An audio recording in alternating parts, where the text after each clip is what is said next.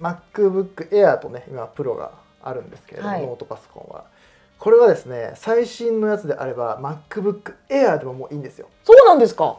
そうなんです。ちょっとあのマニアックというかはい。話になるんですけれども、このパソコンの要は頭の良さっていうのでチップっていうのがあるんですね、はい。CPU っていうのがあうんるんですけど、うん。それがこの最新の、まあ、ちょっと前ですけど、はい。Mac はすごいいいのになったんですね。ざっくり言うと。うとてもいいのになったので,、はい。で今その MacBook Pro と MacBook Air は同じ CPU を積んでるんですよ。なので処理速度はそんなに実はそこまで変わらないっていうのがあるので、はい。MacBook Air でももちろんプロにするに越したことはないんですけれども、まあそんなに投資できないよ最低限っていうのがあればまだ、まあ、まずは MacBook Air でもまあまあ動画編集はできますのでそこから入っていただくといいかなというところですね。初心者に優しい時代になったわけですね。どんどんね性能が上がってますからね。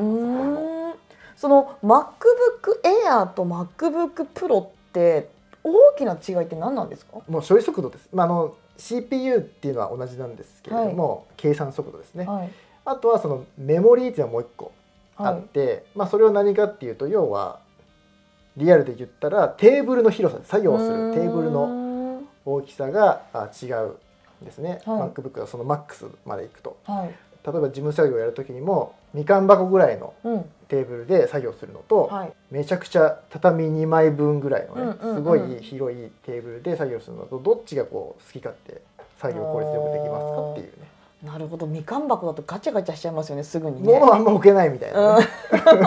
確かに。ちょっとノートを1枚置いたらもういっぱいになっちゃうみたいな確かに。感じなんですけど大きいテーブルだったらもうノート全然ね23冊とかもう56冊開いても大丈夫うだし、さらにそこにモニターも置いて、ね、パソコンも置いて、はいとかしても全然広々として使えるっていうのが、まあ、そんな感じの違いが分かりやすいかなと思いますね。うーんじゃあできないわけじゃないけどやっぱり MacBook Pro が一番いいかなって。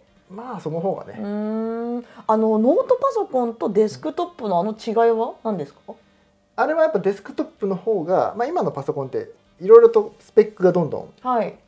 最初の買う時にいろいろできるので、はいやっぱデスクトップの方が一番高い方までいくとかなりのハイスペックまでうーん。積めるよっていうのがありますね。だだから一時期その先ほどのヒカキンさんとかが買ったは何百万とかフルスペックのやつはあれはもうほんと一昔前のスパコンレベルのスーパーコンピューターレベルの処理速度になるのでうん。めちゃくちゃ高いんですけれどもまあそういうのあればね早いですけど。それはスパコンっていうのはすごいよってことですか？